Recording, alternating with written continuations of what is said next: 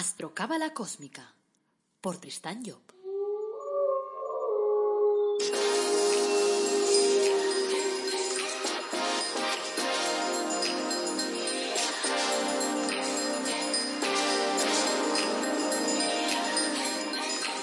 Bueno, hoy hemos planteado el tema de la pareja, que me parece un tema interesante sobre todo para abrir un poco la perspectiva y salirnos de lo que es puramente la relación que normalmente entendemos como una relación sentimental entre dos personas. Entonces, lo primero de todo sería a lo mejor irnos al principio de los tiempos y nos encontraríamos que nos explican en el Génesis, que es ahí donde explican el principio de nuestra película, nos dicen que había un tal Adán y que ese Adán no llegaba a avanzar por sí mismo y entonces Dios decidió, pues entonces, pues darle una compañera, por decirlo de alguna forma. Eso es a nivel simbólico, o sea, no significa que el primero fuera un hombre y la segunda una mujer y todo eso que explican, porque todos esos temas son simbólicos. Pero no vamos a entrar en eso, sino en el hecho de que a partir de cierto momento se creó una dualidad en el, en el mundo. Y esa dualidad se, se creó con la finalidad de poder aprender porque se dieron cuenta que ese Adán solo no, no, avanzaba. Entonces, para ayudarlo a aprender, tenían que darle, digamos, pues una otra, otra persona en quien pudiera reflejar una parte de su realidad. Es decir, darle un complemento. Entonces, yo diría de entrada que eh, ¿para qué sirve la pareja? Pues inicialmente su valor principal es el de hacernos de complemento, el de complementarnos. Nosotros funcionamos de manera que tenemos una parte que es visible y una parte que es invisible. Normalmente, si por ejemplo yo soy hombre, lo normal, y normal digo entre comillas, porque eso de normal es una forma de hablar, pero sería que entonces yo trabaje mi energía masculina siendo un hombre y que entonces dentro de mí esté la energía femenina, que es la energía contraria a mí, que es la que yo tengo que ir trabajando para poderme complementar. Cuando esa energía yo la tengo en el exterior, pues esa energía en el exterior lo que me hace es complementarme, es decir, me hace ver partes de mí que yo de otra manera eh, tendría dificultad en ver. No es que no las pueda ver, las puedo ver, pero tengo más dificultad. Es decir, el mundo está montado de forma dual para que nosotros, a través de los demás, no solo de la pareja, sino a través de los demás, nosotros veamos reflejadas cosas que nos permitan comprender nuestra realidad. Y entonces, de esta manera, nos vamos encontrando personajes y esos personajes, pues de alguna forma, pues nos hablan, nos dicen cosas de nosotros. Claro, el, el que más nos complementa es la pareja. La pareja es la persona que más nos complementa porque es la pareja que vive, digamos, más en sociedad con nosotros, y eso hace entonces que nosotros tengamos la capacidad de ver cosas que en otras personas nos serían más difícil de ver, quizás porque no es la misma confianza la que nosotros tenemos con unos que con otros. Por lo tanto, una de las funciones principales que tendría eh, esa pareja sería el hecho de complementarnos. Claro, ¿eso qué quiere decir? Que quiere decir, pues por un lado, que nos hace ver cosas que están en nuestro interior y que nosotros en ese interior no lo vemos porque todavía no estamos acostumbrados, no trabajamos suficientemente bien sobre nosotros mismos. El día que seamos capaces de trabajar sobre nosotros mismos, probablemente entonces ya no necesitaremos ya gente en el exterior para esterificarnos la película. Pero para eso yo creo que tal como va la sociedad de hoy en día, podemos decir que para eso nos falta todavía mucho derecho. Entonces, eh, continuamos con la jugada de la pareja. Si nosotros miramos a nivel astrológico, vemos que el hombre normalmente está representado por el Sol y la mujer suele estar representada por la luna. Y así muchas veces cuando uno va al astrólogo, pues entonces mira las relaciones dentro de la propia carta de la persona entre el sol y la luna para ver si la tendencia de esa persona será llevarse bien con su pareja o no. Claro, lo de llevarse bien, volvemos a lo mismo, es que todo eso son etiquetas. O sea, claro, si nosotros nos cogemos una pareja que esté en cuadratura con nosotros, es decir, si yo, por ejemplo, soy el signo de Aries y me cogiera una pareja del signo de Cáncer, que está a 90 grados y que está en cuadratura, o, una del signo de Capricornio, que está también en cuadratura a 90 grados, ¿qué significaría? Significaría que esa persona me va a ayudar a crecer más deprisa, me va a ayudar a avanzar más deprisa. Por eso cuando alguien me dice, oye, ¿qué signos son los más compatibles para la pareja? Yo digo, no, lo compatible no son los signos lo compatible son las personas. Las personas son las que hacen que aquella realidad sea compatible, no la pareja en sí. O sea, no es mirar astrológicamente y decir, porque claro, si yo le digo a una persona, oye, a un Aries, no te me juntes con una de cáncer, porque como estáis en cuadratura os vais, vais a estar a la greña. O sea, os vais a dar de palos. Claro, pero esos palos que os vais a dar, entre comillas, esos palos simbólicos, os van a ayudar a crecer mucho más deprisa que si ese Aries me coge una pareja, a lo mejor Sagitario, que estará mucho más en concordancia con su realidad. Y por lo tanto, los dos vivirán una realidad más pareja. En cambio, la realidad de fuego con la realidad de, o sea, de fuego de Aries con la realidad de agua de cáncer, por ejemplo, pues es una realidad chocante. Y al ser una realidad chocante, entonces aquello hace que esas dos personas tengan tendencia a tener fricciones. Si las trabajan bien, esas fricciones les ayudarán a crecer mucho más deprisa, a avanzar mucho más deprisa, a comprender mucho más deprisa. Claro, el problema es que generalmente no las trabajamos bien. Y por eso, cuando vas a un astrólogo convencional, te dice, uy, esto es un mal aspecto y tal, o tienes tu luna mal aspectada con el sol, significa que vas a tener siempre problemas con la pareja. No es verdad. No, desde la astrología cabalística no vemos la historia de esa manera. No vas a tener siempre problemas con la pareja, sino vas a tener que trabajar intensamente el tema de la pareja. Eso sí, si lo trabajas intensamente vas a llegar a conclusiones que los demás tardarían a lo mejor diez años en llegar y tú llegarás en diez meses o en uno. Depende de cómo lo trabajes. Por lo tanto, es muy importante que comprendamos que no existen signos compatibles o incompatibles a la hora de, tener pareja, sino que existen personas que se hagan o no se hagan compatibles con aquella realidad. Porque puede ser que a una persona, por ejemplo, el que tú le estés violentando la jugada, por ejemplo, si a un Tauro, por ejemplo, que es un signo muy tranquilo, muy pacífico, le colocas allí a un Leo ahí de pareja, pues claro, como están en cuadratura, pues entonces, claro, el Leo, que es un signo de fuego, le va a estar pinchando, le va a decir, venga, mueve el culito, venga, mueve del sofá, Tauro, vamos. Y claro, aquel puede llegar un momento que diga, no, no, para mí es demasiado movimiento, no aguanto esa presión. En ese caso tendrá que buscarse entonces una pareja eh, que le permita aguantar más la presión, aunque vaya más, más, lento después en cuanto a su desarrollo. Por lo tanto, es muy importante que comprendamos pues, que no existen compatibilidades o incompatibilidades en ese sentido, sino que lo que existe es nuestra forma de enfocar la jugada. Si esa forma estamos dispuestos a trabajar, cualquier pareja que nos pongan delante la vamos a trabajar bien, a gusto, con fuerza, con intensidad, con ganas de avanzar.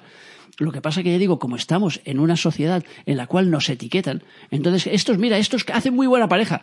Y muchas veces cuando vemos esos que nos parece que hacen tan buena pareja que la gente dice, ay, qué buena pareja que hacéis. Por dentro están teniendo unos maremotos el copón divino y aquello acaba saltando por los aries porque dicen, qué buena pareja ni qué leches. O sea que no, no nos llevamos bien. Entonces ya el juego está por dentro, el juego está en que nosotros seamos capaces de avanzar en esa realidad. Entonces, si seguimos con la película esta de la astrología, nos encontraremos que cuando nosotros tenemos que eh, encontrar una pareja, antes de que esa persona sea pareja, esa persona tiene que iniciar una relación. Entonces, en astrología decimos que las relaciones se inician a través de la casa 8, básicamente, y a, través de la 12. ¿Por qué? Porque la 8 es el amor que nos viene de la sociedad, significa esa persona se acerca a nosotros y dice, oye, me gustas mucho tú, tan, tan, tan, me gustas mucho tú, como cantaba aquella Rocío Durcal. O sea que, y entonces ese es la casa 8, es el amor que viene a mí, es decir, aquel que viene a ligarme a mí. Y yo soy el pasivo y la otra persona es la activa, entre comillas, en ese sentido. Y luego la casa 12, que es la contraria. La casa 12 es la exteriorización de las emociones. En ese caso, yo soy el activo y la otra persona la pasiva. Es decir, yo voy a buscar a la otra persona y soy yo quien voy a decirle, oye, que, que me has hecho tilín, vamos. O sea que antes me acuerdo en mi tiempo, y hace muchos años, eh, cuando íbamos a la discoteca decíamos, hola, eh, ¿vienes mucho por aquí? ¿Te gusta Pink Floyd? ¿Y cuál era lo otro? Había tres cosas que decíamos que cuando las miras ahora con el tiempo y dices, madre, el amor hermoso. Eh, pero era esa, ¿vienes mucho por aquí? ¿Te gusta Pink Floyd? y no me acuerdo cuál era la tercera, pero había una tercera de esas que utilizabas para ligar y que casi todo el mundo decía y que claro, si lo miramos ahora decías, madre mía. Bueno, total, que la casa 8 y la casa 12 son casas emocionales. Esas casas emocionales son las que nos acercan, de alguna forma, nos acercan a la, nos acercan a, a la película sentimental. Ese es el juego. Entonces, si eso nos acerca a la película sentimental después de que nosotros hayamos hecho esa conexión, porque claro, si no conectamos sentimentalmente, eh, conectar con una persona a nivel mental es muy complicado. Y no, digo que no conectes a nivel de ideas con ella, digo que la relación, cuando se inicia una relación, tiene que haber ahí un gustillo, tiene que haber algo que nos atraiga de esa persona, o sea, algo que nos llame la atención. O sea, que aquello, cuando miras ahí los anuncios esos de la Coca-Cola, que salen esos tíos marranos que vienen todos sudorosos ahí a cargar, a cargar cajas de Coca-Cola, y ves las mujeres ahí detrás de, de la ventana, todas embobadas, pues están sintiéndose atraídas por ese hombre. En ese caso seguramente será a nivel, a nivel físico porque no lo conocen a otros niveles. Pero tienes un punto de atracción. Entonces ese punto de atracción te atrae hacia otra persona y ese punto de atracción puede ser que esa persona sea inteligente, que esa persona sea divertida, que esa persona sea chisposa, cualquier cosa. Pero la cuestión es que hay una atracción emocional. Esa atracción emocional entra por la 8 o por la 12. Entonces son los dos sectores emocionales. Ahora, una vez esa atracción ha sido hecha, una vez ya hemos entrado en relación con esa persona, una vez esa persona ya nos gusta y nosotros le gustamos a ella, entonces llega un momento en que avanzamos en la relación. Cuando avanzamos en la relación es cuando decimos, esta persona es mi pareja, es mi novio, es mi novia, es mi compañera de vida, lo que quieras llamarle, da lo mismo el título que le pongas. Pero a nivel astrológico lo acabas de pasar de la casa 8 o de la casa 12, le acabas de pasar directamente a la casa 7. Eso muchas veces genera cambios importantes, porque yo no tengo los mismos planetas en la casa 8 y en la 12 que en la 7.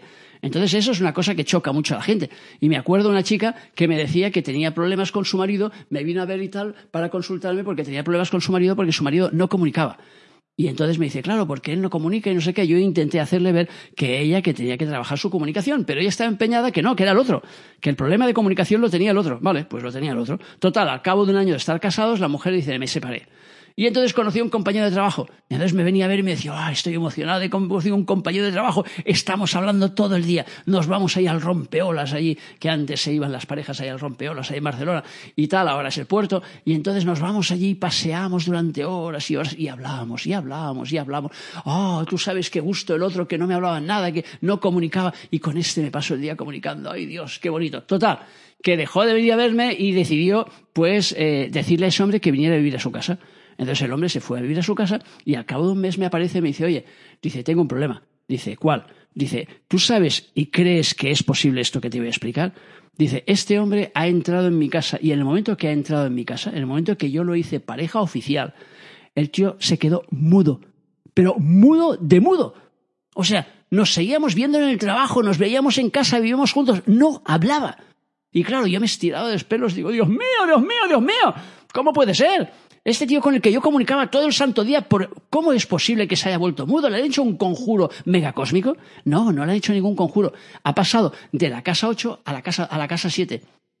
Y los aspectos que tienes tú en tu carta en la casa 7 no son los mismos que tienes en la 8 o en la 12. Por lo tanto, eres tú la que tiene el problema de comunicación, no es él. Porque él ya te ha demostrado que comunicaba. Claro, lo echó de su casa al cabo de un mes. Claro, el otro le duró un año, este le duró un mes. Y claro, dije, ahora si te parece, empezamos a trabajar tus problemas de comunicación. Claro, ella no entendía cómo eso podía ser posible, porque dice, es la misma persona. Sí, pero el personaje que representa es distinto. Y eso es lo que tenemos que comprender, que nosotros representamos personajes en función de la necesidad que nosotros tenemos de ese personaje, no la necesidad del otro. Nosotros, el otro se presta a eso. Con lo cual nos podemos encontrar que una persona que comunique mucho un día, pues de golpe deje de comunicar. ¿Qué es lo que ha hecho esto? Que lo hemos cambiado de sector. Y al cambiarlo de sector, en ese otro sector tiene otro trabajo a realizar. Entonces es muy importante que comprendamos que cuando entramos en el sector 7 las cosas cambian. Y por eso a veces nos parece que las personas sean distintas cuando las hacemos parejas oficiales. Luego otro, otro tema a entender importante sobre la pareja. Está regido por la casa 7. Y la casa 7 no es un sector emocional. Y eso es muy importante retenerlo.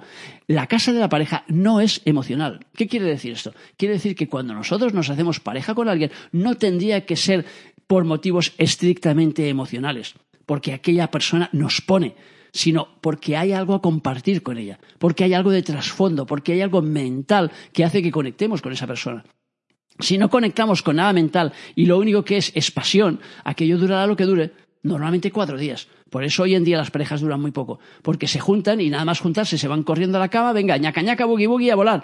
Y venga, y aquello si funciona en la cama, pues venga, van aguantando un rato, hasta luego se dan cuenta que no, que no es suficiente. O sea, que está bien eso de la cama si quieres, pero no es suficiente. Por lo tanto, tiene que haber una conexión a otro nivel, porque esa casa 7 nos marca una conexión mental. Nos dice dos personas que se oponen entre sí y se complementan, porque la 7 es la contraria a la 1. La 1 es la personalidad, la 7 es el otro. Por tanto, tengo que empastar mi personalidad con la del otro. Esa es la clave de la pareja. Por tanto, si estoy dispuesto a empastar mi personalidad con el otro, entonces es cuando yo puedo vivir intensamente el tema de la relación de pareja. Pero sabiendo que la historia tiene que ir cambiando, que con el tiempo yo me tengo que complementar con esa persona y no me puedo complementar solo a nivel de cama o solo a nivel emocional, sino que me tengo que complementar a otros niveles para que eso aguante. Si no, eso no tendrá base, no se aguantará. Y entonces una relación que se aguante, ya digo, solo por el tema emocional no se puede aguantar, pero por razones lógicas, porque las emociones suben y bajan, igual que el mar. O sea, no tenemos un mantenimiento del mar y decir, es que el mar siempre está al mismo nivel. No está al mismo nivel, no puede estarlo. Por lo tanto, forzosamente, las aguas no las controlamos, no las dominamos. Si tú colocas un vaso encima de la mesa, el agua se mueve. Y por mucho que la mesa te parezca a ti que está parada, el agua se mueve. Y el agua se mueve porque la tierra se mueve. Por lo tanto, como la tierra se mueve, esa agua se va a mover. Entonces no puedes controlar el agua. Si basas tu relación en agua solo, solo en emoción, aquí no se va a aguantar. Por lo tanto, en una carta, por ejemplo, lo interesante será ver los planetas que la persona tiene en la casa 7 y cómo están aspectados con otros planetas. Y así iremos viendo entonces cuál es ese juego de la pareja. A mí me viene a ver mucha gente que vienen rebotados de otros astrólogos que les han dicho, uy, tú tienes un Saturno en casa 7, guau, esto ya verás que nunca vas a conseguir tener ahí una pareja que te dé ahí un placer. Digo, chico, digo que no es así, que no funciona así que el planeta no marca las relaciones que tú vas a tener, tú las marcas. El planeta lo que te dice es que hay un trabajo a realizar. Si tienes un Saturno a las 7, como Saturno es el signo del orden, te indica que en la relación de pareja tiene que haber un orden, tiene que haber una estructura.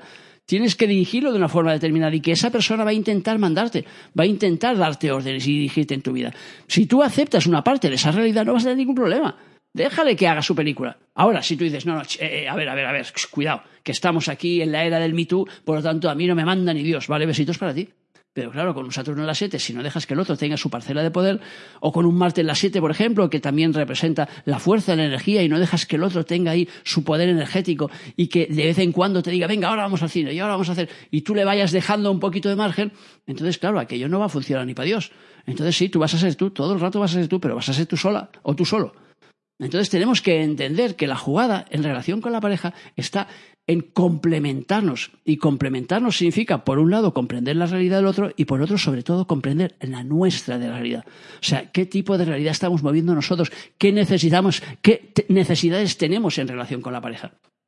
Y luego, por último, ya para no alargarme demasiado, os diré que cuando en una carta astral el Sol está muy pegado a la Luna, está en lo que llamamos en conjunción, está muy cerca de la luna, significa que la parte masculina y femenina de la persona están muy unidas. Y cuando esto sucede, normalmente la persona tiene menos necesidad de encontrar pareja. ¿Por qué? Porque como tiene el masculino y el femenino unidos en sí, al tenerlos unidos, entonces esa relación la está viviendo por dentro. No quiere decir que no tenga pareja sino que quiere decir que tiene menos necesidad de tenerla. Por lo tanto, si la vida le pone una pareja delante, ya la tendrá. Pero si la vida se la quita en un momento determinado, le va a dar lo mismo, entre comillas. Es decir, va a superar la película muy rápidamente porque llegará un momento, llegado a un tiempo y a una edad, porque claro, todo lo tenemos que vivir y experimentar, llegado a un tiempo, una edad, aquella persona se dirá, bueno, vale, si tengo pareja, pues bien para mí. Y si no tengo pareja, bien para mí. Y besitos para mí igualmente. O sea, no pasa nada, no es absolutamente necesario. Entonces, claro, cuanto más cerca tengamos el sol de la luna, menos necesidad sentiremos de tener pareja. Pero cuidado, estoy diciendo necesidad, no confundáis los términos. Necesidad y ganas son dos cosas distintas, muy distintas. Por lo tanto, yo puedo no tener necesidad, pero tener ganas. Y por lo tanto, que esas ganas ya me muevan hacia la necesidad. Entonces, todo depende de cómo nosotros vayamos jugando la película. Pero ya digo, lo importante es que comprendamos esa película y comprendamos cómo funciona.